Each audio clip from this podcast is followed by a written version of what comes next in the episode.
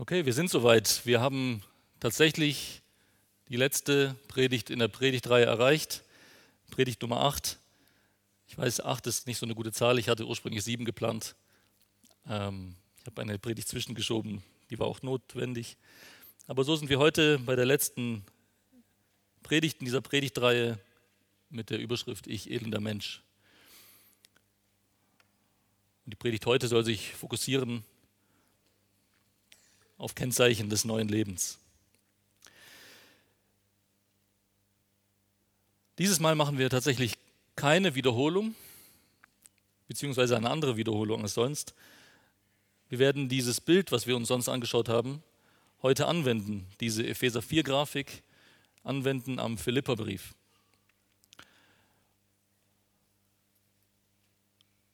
Und in der letzten Predigt oder nach der letzten Predigt meinten manche zu Recht, dass ich bei den neuen Wünschen eher unkonkret geblieben bin. Und das werden wir heute ergänzen und auch an praktischen Beispielen den neuen Lebenswandel anschauen. Das, was auf der Grafik immer links war.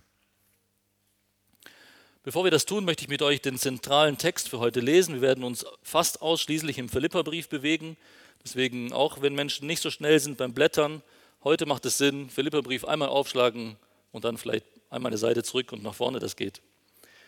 Auch Kinder dürfen gerne mit aufschlagen, wenn sie ihre Bibeln dabei haben. Philippa Kapitel 4.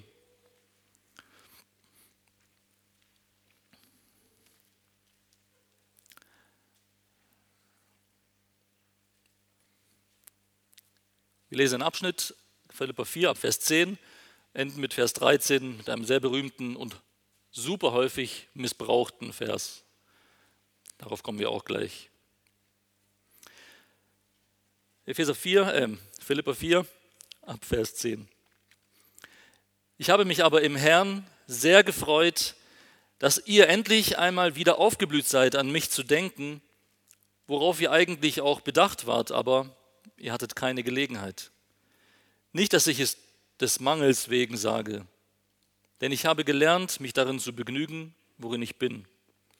Sowohl erniedrigt zu sein, weiß ich, als auch Überfluss zu haben, weiß ich. In jedes und in alles bin ich eingeweiht, sowohl satt zu sein, als auch zu hungern, sowohl Überfluss zu haben, als auch Mangel zu leiden. Jetzt kommt dieser berühmte so häufig missbrauchte Vers, alles vermag ich in dem, der mich kräftigt. Der Kontext ist klar, alles vermag ich in dem, bezieht sich nicht auf, ich kann jetzt einfach alles tun und lassen, was ich will, ich kann vom Hochhaus springen und kann fliegen durch den, der mich kräftigt. Nee, ich vermag alles, Überfluss und Mangel auszuhalten und damit zu leben. Hier in diesem Text werden zwei Arten von Umständen angesprochen. Ich weiß nicht, ob es euch aufgefallen ist, ich hoffe schon, dass unsere Blicke da mehr und mehr geübt sind. Es wird angesprochen Überfluss und es wird angesprochen Mangel. Und durch beides deckt der Herr unsere Herzen auf und prüft sie. Mangel würden wir jetzt vielleicht eher als Sturm sehen und Überfluss ja eher als etwas Positives, etwas Gutes, aber, das ist vielleicht erstaunlich, gerade in unserer Kultur, mit unserer Prägung und unserer Geschichte, auch Überfluss ist eine super große Gefahr. Auch im Überfluss gibt es unterschiedliche Arten und auch viele falsche Arten, damit umzugehen. Nochmal, reich zu sein ist nicht sündiger als arm zu sein. Beides bringt gewaltige Herausforderungen mit sich. Und in beiden Umständen können wir getrieben von unseren alten Begierden falsch und sündhaft reagieren. Es kommt darauf an, was bei uns auf dem Thron sitzt. Gott oder ein Götze. Kommen wir zum ersten Punkt, zum Überfluss. Paulus war damit vertraut, so sagt er es selbst. Und wir? In unserem reichen Deutschland sind unsere Schwierigkeiten oft im Segen versteckt. Das, was wir als Schwierigkeiten sehen, das ist in Wirklichkeit der Segen. Und unser Reichtum in Deutschland stellt uns vor gewaltige Herausforderungen. Ich hoffe, dass wir das auch so wahrnehmen. Sind wir uns dessen bewusst, wie reich wir sind? Sind wir uns dessen bewusst, wie gefährlich das ist, weil uns dieser Reichtum blind macht? Wie gehen wir mit diesem Segen Gottes um? Daran erkennen wir unser Herz. Reichtum an sich ist weder schlecht noch gut. Und so kommen wir zum ersten Punkt. Auch auf dem Gemeindeblatt ist die Gliederung angegeben. Dann könnt ihr dem nochmal folgen. Dem ersten Punkt, beim ersten Punkt. Alte, ekelhafte Früchte. Und bei diesen alten, ekelhaften Früchten sind die Beispiele größtenteils von mir. So reagiere ich allzu oft auf Gottes Segen in meinem Leben. Welche alten, welche ekelhaften Früchte bringt dieser Segen Gottes in unserem Leben hervor? Die schlechten Früchte können ganz unterschiedlich aussehen. Es kann sogar Gebet sein. Ich werde gleich das nochmal genauer erklären. Ich lasse das erstmal so stehen. Es kann Stolz und Selbstzufriedenheit sein. Schließlich haben wir uns mit unserer eigenen Kraft den Reichtum erarbeitet, oder? Oder hat jemand von euch im Lotto gewonnen? Nee, wir sind Macher.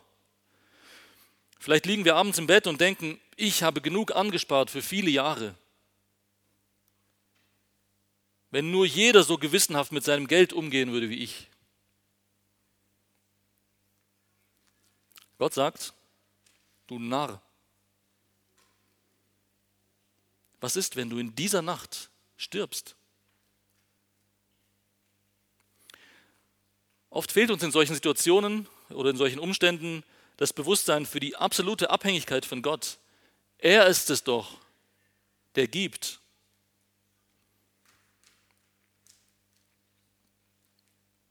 Wenn er es nicht regnen lässt,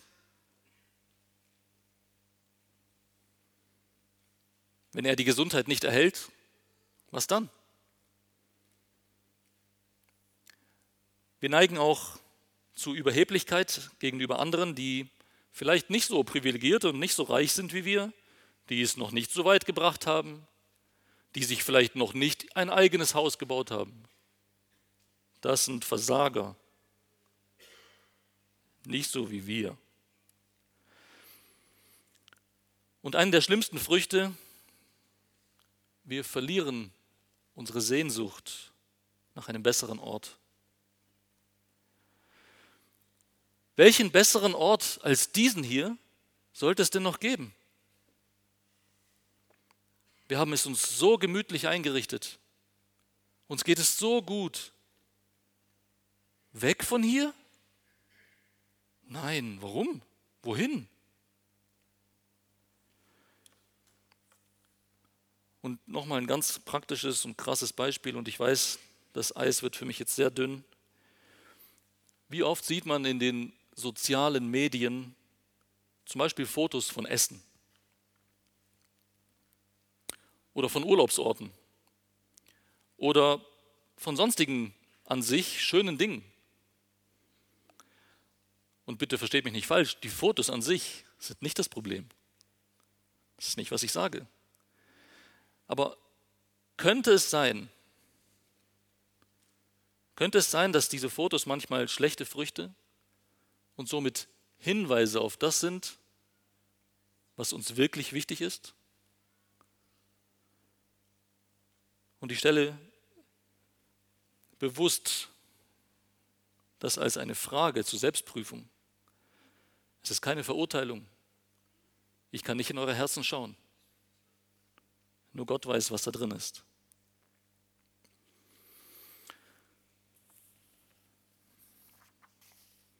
Warum tun wir das? Warum kommen diese ekelhaften Dinge aus uns hervor? Heinz hat es zur Einleitung gelesen, es war nicht abgesprochen. Deswegen wiederhole ich es einfach nur so. Denn aus dem Herzen kommen hervor böse Gedanken. Mord, Ehebruch, Unzucht, Diebstahl, falsche Zeugnisse, Lästerungen. Diese Dinge sind es, nochmal, die aus dem Herzen kommen, die den Menschen verunreinigen. Was steckt da in unseren Herzen, wenn diese ekelhaften Früchte in unserem Leben wachsen?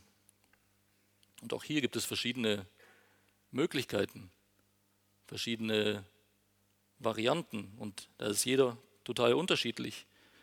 Diese Beispiele sind nicht erschöpfend und behandeln nicht alle unsere Reaktionen. Das sind Beispiele. Es könnte Egoismus eine Rolle spielen. Oft ist unser Ziel nur Eigennutz. Uns soll es gut gehen. Ist doch egal, wie es den anderen geht. Wir wollen vielleicht oft ein leichtes, ein bequemes Leben.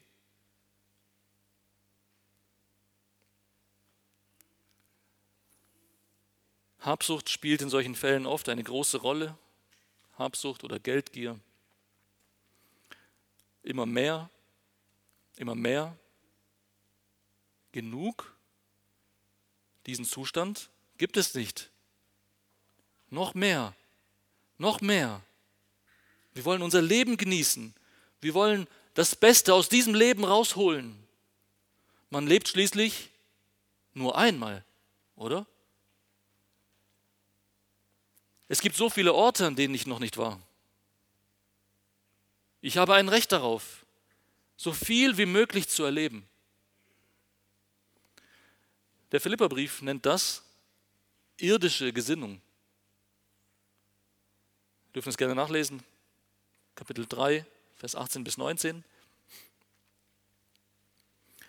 Denn viele wandeln, von denen ich euch oft gesagt habe, nun aber auch mit Weinen sage, dass sie die Feinde des Kreuzes Christi sind, deren Ende Verderben, deren Gott der Bauch und deren Ehre in ihrer Schande ist, die auf das Irdische sinnen. Das hier ist eine irdische Denkweise. Man könnte auch sagen, eine weltliche Denkweise. Und diese Denkweise ist uns nicht so fremd, wie wir, wie wir vielleicht oft äh, meinen. Und noch mehr, diese Denkweise, diese Denkweise dieser Welt, diese irdische Denkweise ist Feindschaft gegen das Kreuz Christi. Wenn wir so leben, dann ist unser Bauch unser Gott. Das habe ich mir nicht ausgedacht, das steht, das haben wir eben gelesen. Wir leben für den Genuss und für das Diesseitige, für Essen, Trinken, Urlaubsorte oder sonstige schöne Momente. Das ist unser Ziel. Und unser Handeln und wie wir über das Leben denken, halten wir sogar noch für ehrenwert und nachahmenswert. Aber der Philipperbrief sagt, das, was wir für ehrenwert halten, ist in Wahrheit unsere Schande.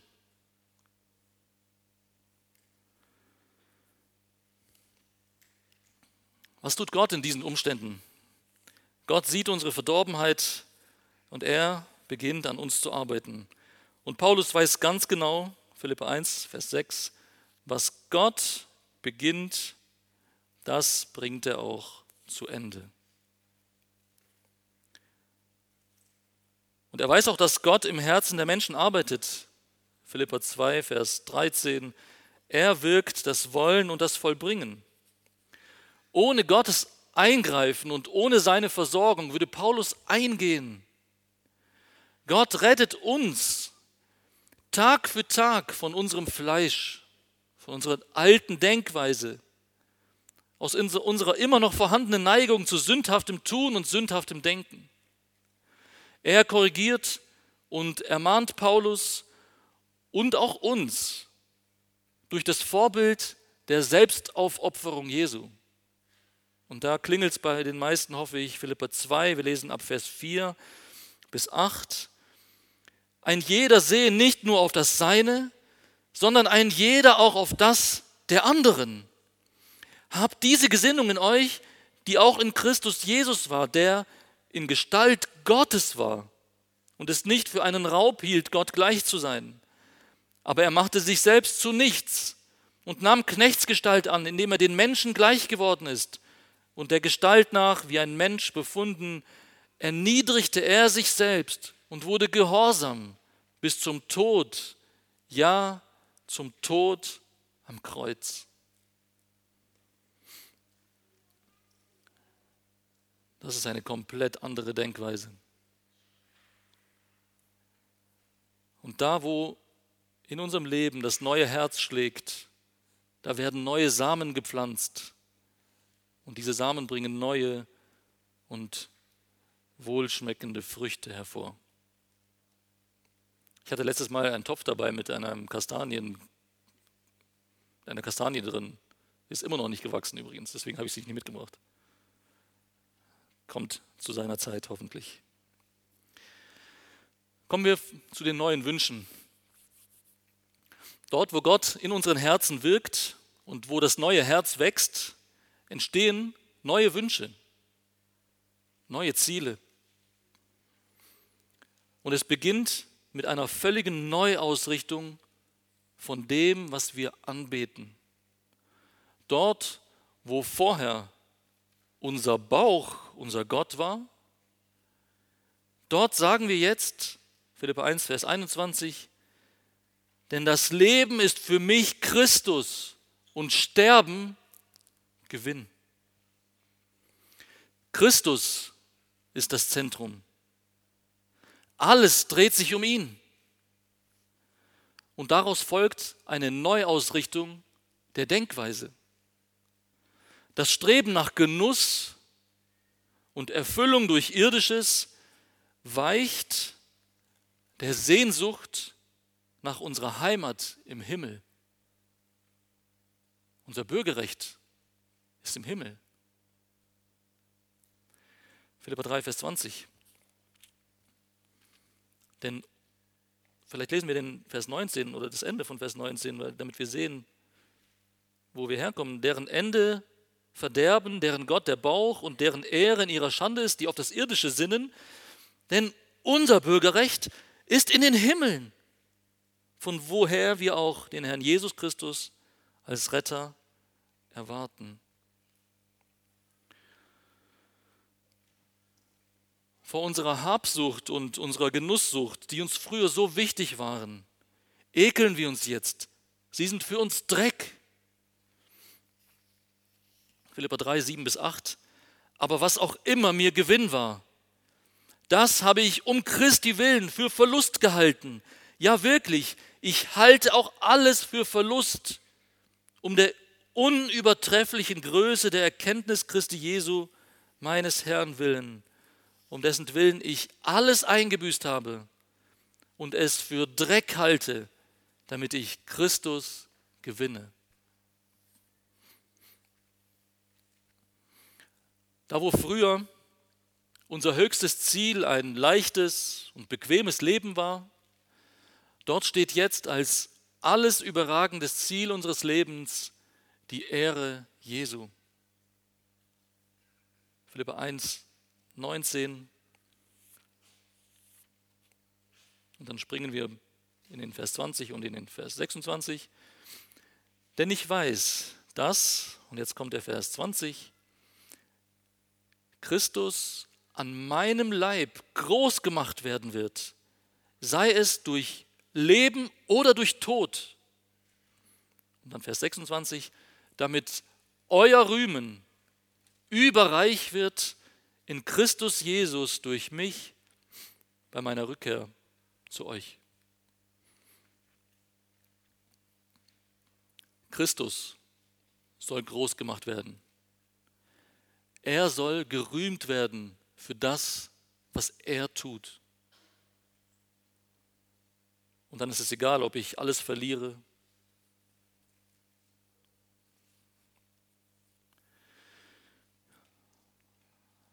Und aus diesen neuen, wunderbaren Wurzeln, den neuen Wünschen, wachsen zu seiner Zeit neue Früchte in unserem Leben. Da, wo ich vorher überheblich und selbstzufrieden war, da denke ich jetzt an andere in ihrer Not.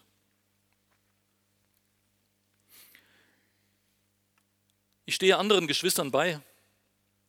Ich gebe denen Anteil, die mich geistlich lehren und mein Wachstum im Glauben fördern. Dazu gehört auch die finanzielle Versorgung derer, die die Gemeinde im Wort lehren. Ich bin aber auch darüber hinaus freigebig. Und mein Lebensstil ist von Selbstaufopferung geprägt.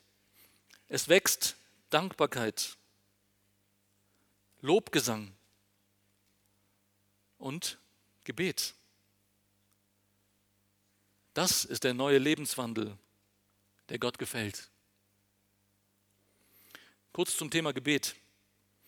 Ihr seht, es steht ganz oben auf beiden Seiten.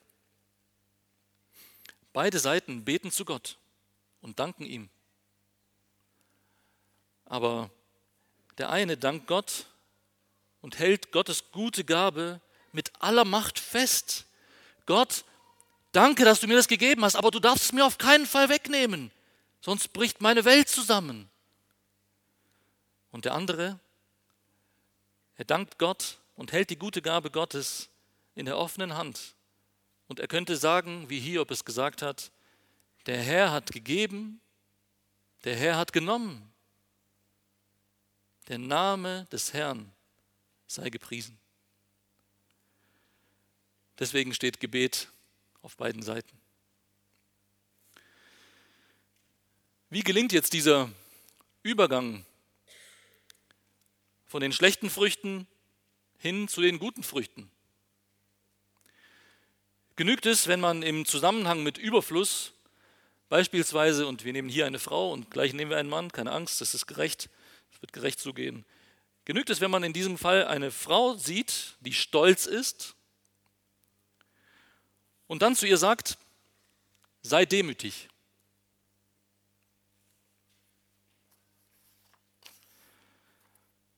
Reicht es aus, wenn man ihre Überheblichkeit sieht und wie sie andere Menschen verachtet und ihr dann sagt, gib anderen etwas ab. Wird das bleibende Veränderung bringen?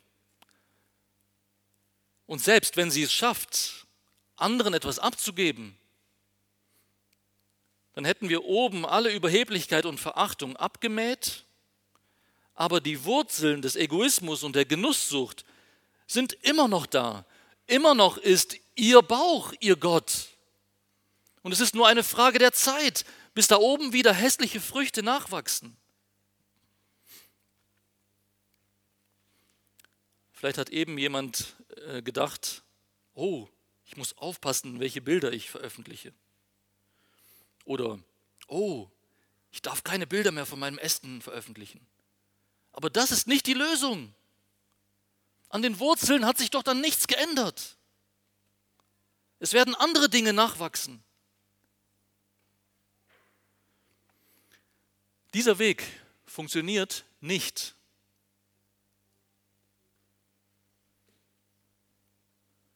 Der Weg, der wirklich funktioniert, ist Glaube und Buße. Und diesen Weg werden wir uns gleich beim zweiten Beispiel nochmal genauer anschauen, weil es dort quasi dasselbe ist wie auch hier.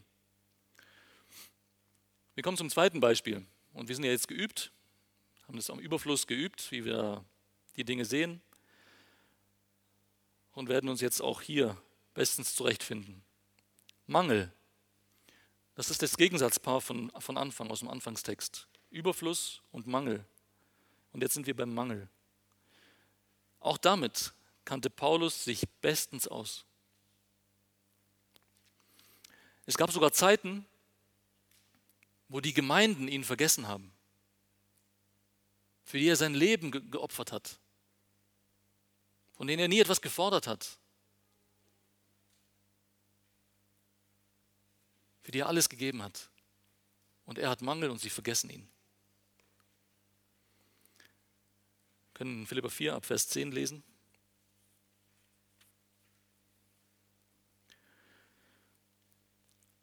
Philippa 4, Vers 10. Ich habe mich aber im Herrn sehr gefreut, dass ihr endlich einmal wieder aufgeblüht seid, an mich zu denken, worauf ihr eigentlich auch bedacht wart, aber ihr hattet keine Gelegenheit. Das heißt, Paulus schreibt hier aus, einem, aus einer Phase des Mangels. Und in diese Phase kam eine Gabe der Philippa, wofür er sich hier bedankt. Weiter. Nicht des Mangels wegen, nicht, dass ich das erst des Mangels wegen sage. Und jetzt springen wir in den Vers 15. Da geht der Gedankengang weiter. Ihr wisst aber auch, ihr Philippa, dass im Anfang des Evangeliums, als ich aus Mazedonien wegging, keine Gemeinde mich am gegenseitigen Geben und Empfangen beteiligt hat, als nur ihr allein. Und Paulus war nicht nur in Philippi, Paulus war, ich glaube, direkt als nächstes nach Thessalonik gegangen. Es gibt eine Gemeinde in Thessalonik, es gibt zwei Briefe, die er an sie geschrieben hat. Es gibt andere Orte in Mazedonien, wo er war und wo er gepredigt hat, wo Menschen zum Glauben gekommen sind. Aber die einzigen, die an ihn gedacht haben, war, waren die Philipper. Die anderen haben das irgendwie nicht für nötig gehalten, ihm zu helfen. Und das ist schlimm. Paulus litt Mangel und dieser Mangel wurde durch die Gleichgültigkeit der eigenen Geschwister sogar noch verschärft.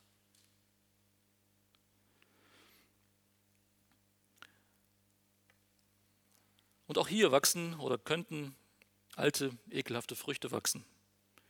Und auch die folgenden Beispiele stammen größtenteils aus meinem eigenen Leben.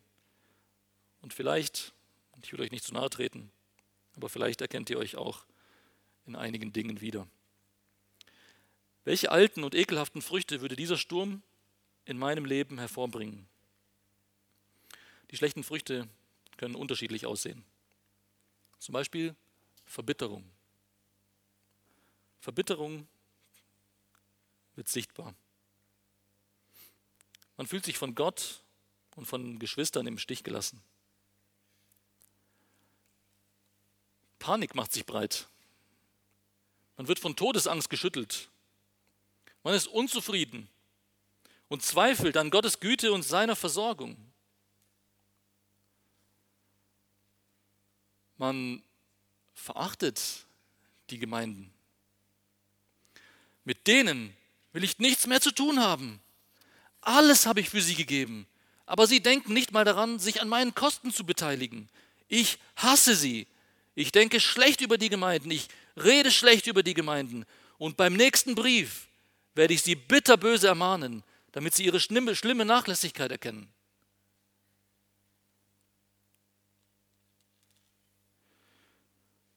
Warum tun wir das? Warum reagieren wir so? Oder auf vielfältige andere Weisen. Woher kommen all diese ekelhaften Dinge, die wir tun? Und es gilt wieder dasselbe wie vorhin beim Überfluss. Ich lese den Vers nochmal. Denn aus dem Herzen kommen hervor böse Gedanken, Mord, Ehebruch, Unzucht, Diebstahl, falsche Zeugnisse, Lästerungen. Diese Dinge sind es, die den Menschen verunreinigen. Was steckt da in unseren Herzen, wenn diese ekelhaften Früchte in unserem Leben wachsen? Es ist Egoismus. Es ist Eigennutz. Es kann doch nicht sein, dass es uns schlecht geht. Wir setzen uns so für Gott und für andere ein. Und das soll jetzt der Lohn sein? Nein, nicht mit uns. Was ist mit unserem leichten Leben? Leid? Nein. Das geht mal gar nicht. Auch Rachedurst kann in solchen äh, Situationen oder in solchen Umständen eine Rolle spielen. Ich will es den Leuten heimzahlen, die mich vergessen haben. Schadenfreude. Ha, jetzt geht es denen auch schlecht. Ha, und ich werde mich auch nicht um die kümmern.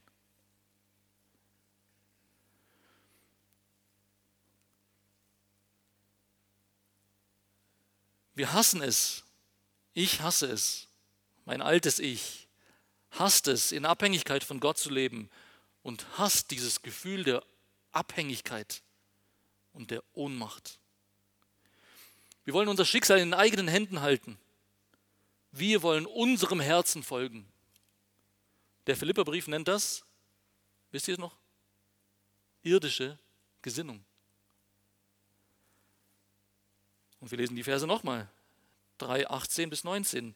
Denn viele wandeln, von denen ich euch oft gesagt habe, nun aber auch mit Weinen sage, dass sie Feinde des Kreuzes Christi sind, deren Ende verderben, deren Gott der Bauch und deren Ehre in ihrer Schande ist, die auf das Irdische sinnen. Diese Denkweise, die Denkweise dieser Welt, ist Feindschaft gegen das Kreuz Christi. Nochmal konkret, wenn ich in Mangelsituationen verbittert bin, bin ich Feind des Kreuzes Christi. Wenn ich schadenfroh bin, wenn andere Mangel haben, bin ich Feind des Kreuzes Christi. Wenn wir so leben, dann ist unser Bauch unser Gott. Wir leben für den Genuss, für das Diesseitige. Wir haben doch nur dieses eine Leben. Und es ist eine Katastrophe, wenn es so ein miserables, von Mangel und Entbehrungen geprägtes Leben ist. Wir müssen alles aus diesem Leben rausholen. Unser Handeln und wie wir über das Leben denken, halten wir sogar noch für ehrenwert. Aber der Philipperbrief sagt, das, was wir für ehrenwert halten, ist in Wahrheit Schande. Was tut Gott? Gott sieht unsere Verdorbenheit und beginnt an uns zu arbeiten. Er tut das auch durch andere Menschen.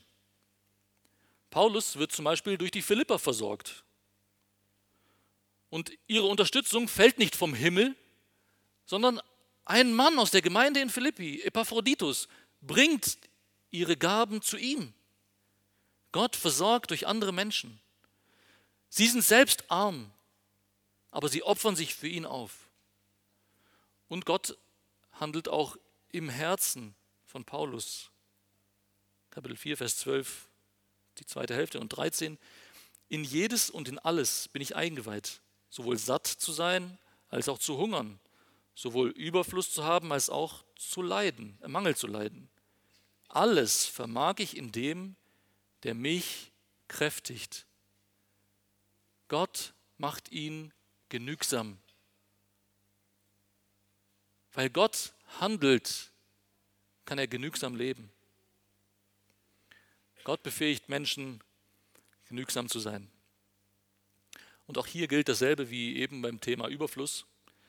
Gott rettet uns Tag für Tag von unserem alten Fleisch, aus unserer immer noch vorhandenen Neigung zur Sünde. Er korrigiert und ermahnt Paulus und auch uns durch das Vorbild der Selbstaufopferung Jesu. Und auch diese Stelle kennen wir und wir werden sie trotzdem nochmal lesen. 2, Vers 4 bis 8. Ein jeder sehe nicht nur auf das Seine, sondern ein jeder auch auf das der anderen. Habt diese Gesinnung in euch, die auch in Christus Jesus war, der in Gestalt Gottes war und es nicht für einen Raub hielt, Gott gleich zu sein.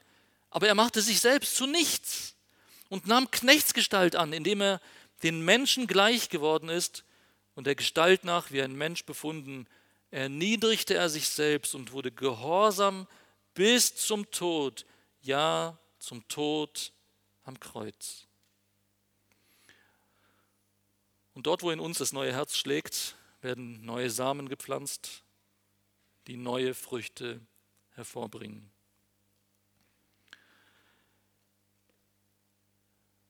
Es beginnt mit einer völligen Neuausrichtung der Anbetung. Dort, wo vorher der Bauch unser Gott war, dort heißt es dann, und auch diese Stelle kennen wir schon, denn das Leben ist für mich Christus und das Sterben keine Katastrophe. Das Sterben ist Gewinn. Christus ist das Zentrum. Alles dreht sich um ihn. Und daraus folgt eine Neuausrichtung in der Denkweise. Dort, wo ich früher gehasst habe, von Gott abhängig zu sein, da ruhe ich in der festen Zuversicht, dass er unendlich viel reicher ist, als ich es mir in meinen Träumen vorstellen kann. Philippa 4, Vers 19. Mein Gott aber wird alles, wessen ihr bedürft, erfüllen. Punkt. Erfüllen nach seinem Reichtum in Herrlichkeit in Christus Jesus.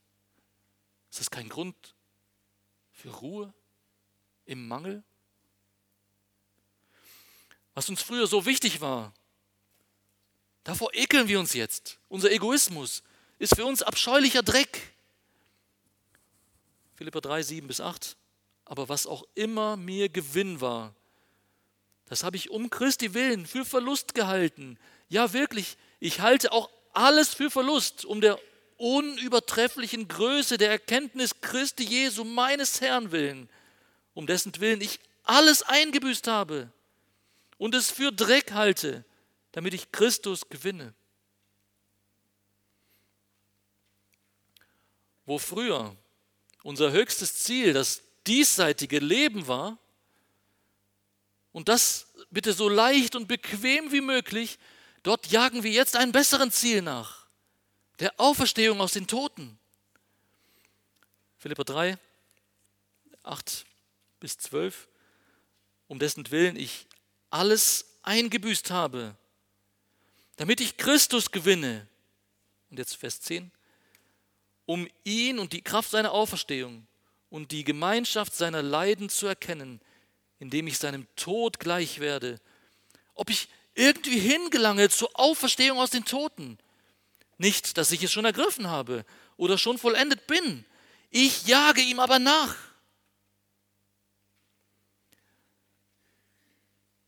Es kann sein, dass wir alles verloren haben, alles, was uns lieb und teuer war. Aber wir wissen, das Beste kommt noch.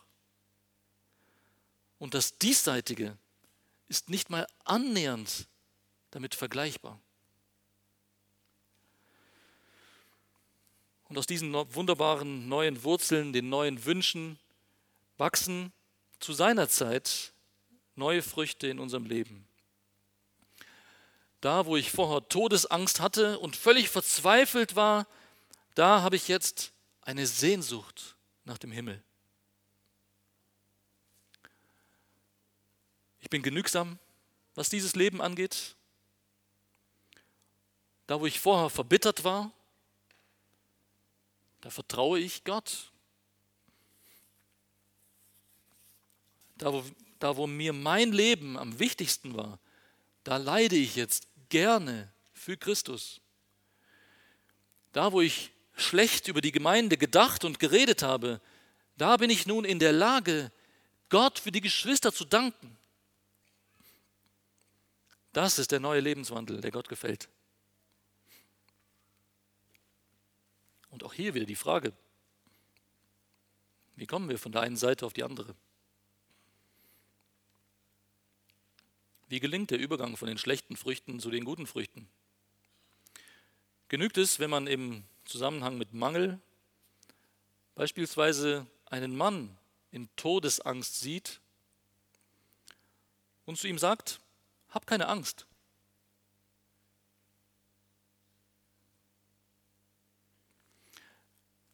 Reicht es aus, wenn du sein schlechtes Reden über die Gemeinde hörst und ihm dann sagst, rede Gutes. Sieh doch das Positive. Wird das bleibende Veränderung bringen? Selbst wenn er es schafft, Gutes über die Gemeinde zu reden, wir hätten wieder oben alle Pflänzchen des schlechten Redens abgemäht vielleicht sogar abgeschnitten mit einer Schere oder mit einer Heckenschere oder wie die Dinge alle heißen. Aber die Wurzeln des Egoismus sind immer noch da. Immer noch hasst er es, in Abhängigkeit von Gott zu leben. Immer noch ist sein Bauch sein Gott. Es ist nur eine Frage der Zeit, bis oben wieder hässliche Früchte nachwachsen. Dieser Weg Funktioniert nicht.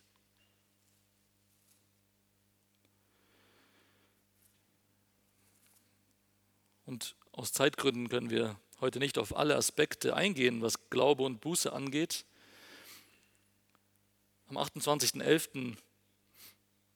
bei der Predigt haben wir uns ausführlich mit diesem Thema beschäftigt. In aller Kürze vielleicht. Wir müssen unsere Wurzelprobleme erkennen. Wir müssen unsere Früchte sehen und wir müssen dann diagnostizieren, was ist an unseren Wurzeln schief. Der Schlüssel zu neuen Wünschen, zum neuen Lebenswandel liegt in einem vor Gott zerbrochenen Herzen. All unsere eigenen Versuche und Bemühungen und Anstrengungen und unsere Selbstgerechtigkeit, all das ist gescheitert. Wir kommen mit unseren Scherben vor Gott und bitten ihn und flehen ihn an um Erbarmen. Nur er kann das tun, was wir nicht tun können. Wir bitten ihn, sich über uns zu erbarmen und uns Wollen und Vollbringen zu schenken.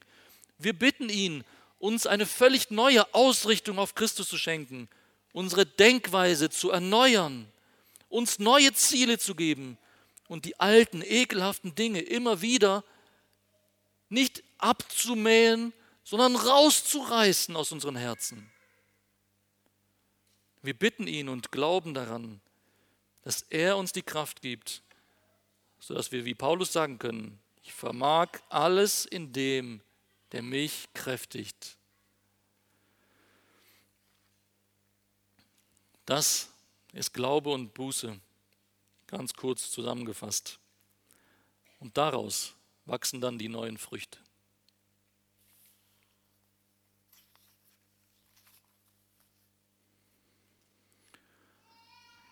Ich möchte kurz zusammenfassen. Wir haben heute zwei konkrete Umstände aus dem Philipperbrief als Ausgangspunkt für unsere Überlegungen genommen. Mangel und Überfluss.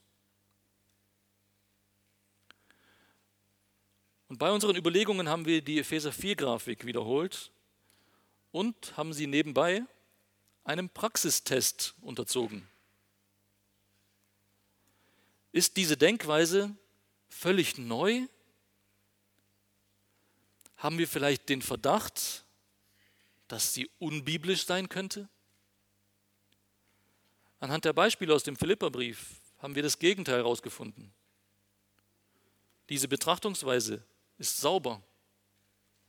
Sie ist felsenfest in Gottes Wort verankert. Und sie hilft uns, den Menschen so zu verstehen, wie Gott ihn sieht.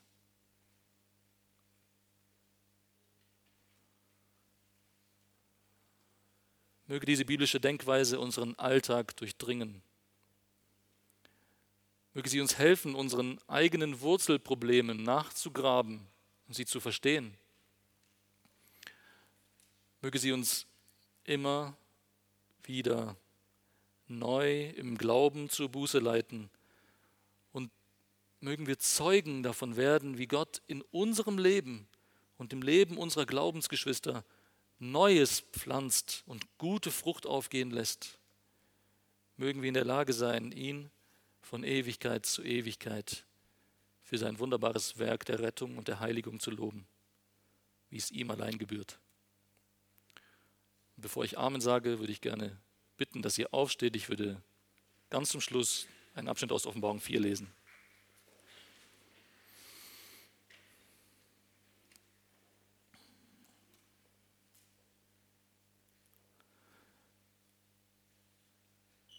Offenbarung 4, ich lese Vers 2, 4, 6 und dann 8 bis 11. Sogleich war ich im Geist und siehe, ein Thron stand im Himmel und auf dem Thron saß einer. Und rings um den Thron sah ich 24 Throne und auf den Thronen saßen 24 Älteste, bekleidet mit weißen Kleidern und auf ihren Häuptern goldene Siegeskränze. Vers 6. Und vor dem Thron war es wie ein gläsernes Meer, gleich Kristall, und inmitten des Thrones und rings um den Thron vier lebendige Wesen voller Augen vorn und hinten. Vers 8. Und die vier lebendigen Wesen hören Tag und Nacht nicht auf zu sagen, heilig, heilig, heilig, Herr Gott Allmächtiger, der war und der ist und der kommt. Und wenn die lebendigen Wesen Herrlichkeit und Ehre und Danksagung geben werden dem, der auf dem Thron sitzt, der da lebt von Ewigkeit zu Ewigkeit, so werden die 24 Ältesten niederfallen vor dem, der auf dem Thron sitzt und den anbeten, der von Ewigkeit zu Ewigkeit lebt und werden ihre Siegeskränze niederwerfen vor dem Thron und sagen, du bist würdig, unser Herr und Gott, die Herrlichkeit und die Ehre und die Macht zu nehmen, denn du hast alle Dinge erschaffen und deines Willens wegen waren sie und sind sie erschaffen worden. Amen. Ihr dürft euch gerne wieder sitzen.